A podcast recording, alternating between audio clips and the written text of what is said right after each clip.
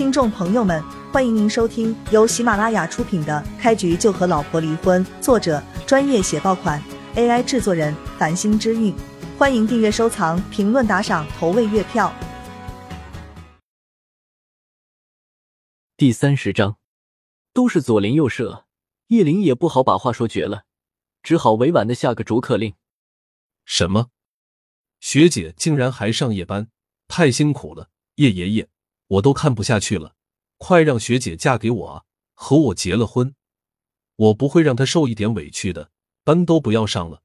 我一个月工资一万多呢，养着她还是不成问题的。黄高旭一脸傲然的看着叶灵，说道：“真的，叶爷爷，快让学姐嫁给我啊！”黄雄也看着叶灵，淡淡的说道。叶叔，说实话，小雪的年纪不算小了吧？你们家情况也不太理想。当年为了找叶璇，你们可借了不少钱呢。现在小雪年纪还不大，还有点资本，要等以后年纪大了，想找个有钱人，那可就困难了。黄雄一说起叶璇，叶林的脸瞬间就变了，似乎一下子就老了十几岁。看到叶林的脸色，黄雄眼睛微微一眯，挑着嘴坏笑道。说起叶璇，我突然想到一件事。前几天我托了个朋友帮忙打听叶璇的下落。原本我真没抱啥希望，毕竟叶璇都消失五年了。没想到竟然还真问出了消息了。你说什么？你帮忙打听到了小璇的下落了？叶林深吸一口气，激动的站了起来，看着黄雄就大声问道：“咔嚓一声，里屋的门打开。”叶雪也一脸激动的从屋子里走了出来，看着黄雄问道：“黄叔，小璇在哪里？他没事吧？”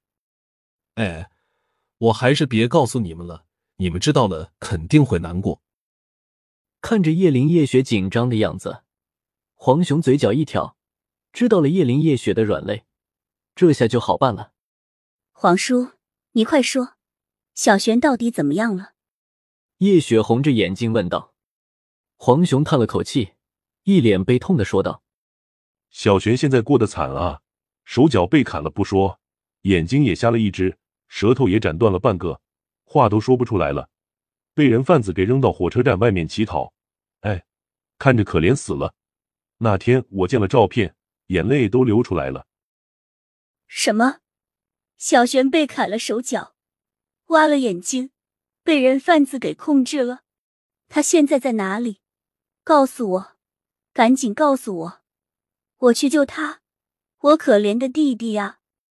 叶雪崩溃了，浑身都颤抖了起来，眼睛都是血丝。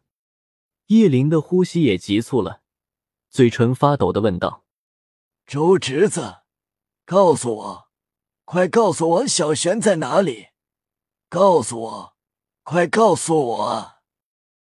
虽然我也想告诉你们，同情你们，但是不行啊！我要是告诉了你们，那人贩子肯定会记恨到我的，以后要是找我报复我怎么办？风险太大了，我不能告诉你们，毕竟咱们无亲无故的。黄雄摇着头，一脸无奈的说道：“是吧？你们也得理解理解我，毕竟我这儿子都没结婚呢，可不能出什么意外了。”你，叶灵气炸了。死死的盯着黄雄，这分明就是威胁人啊！而且不知道黄雄到底是不是骗人的，搞不好黄雄压根就不知道小璇的下落。叶叔啊，不好意思，你也得理解我。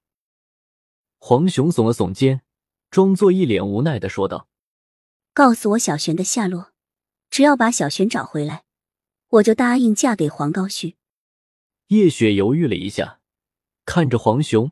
坚定的说道：“不行啊，不是叔不信任你啊，不怕一万就怕万一。要是把小璇找回来，你要是反悔了，那怎么办啊？”黄雄看着叶雪，笑呵呵的说道：“行，那我现在就去和黄高旭去领结婚证，领了结婚证告诉我总行了吧？”说完，叶雪直接就转身走进了卧室里，然后直接就拿着户口本出来了。叶林拉住叶雪。皱眉说道：“小雪，不行啊，你别冲动，要是假的怎么办啊？”不能为了个不确定的消息，就把你一辈子的幸福给葬送了。爷爷，你说的我都懂，但万一是真的呢？叶雪眼中含泪的看着叶灵，抽泣道：“现在想到小璇在外面被人贩子虐待，我就难受，心里就像被刀割了似的，刺痛刺痛的。我必须赶紧把他给接回来。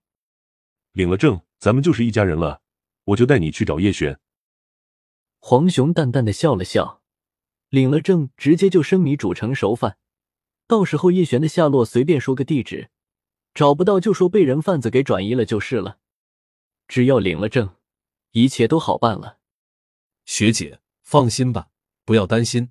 结了婚，我请两天假，开车带你去找小璇去，一定能找回来的。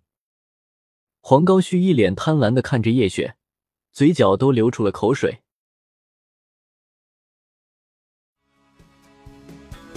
听众朋友们，本集已播讲完毕。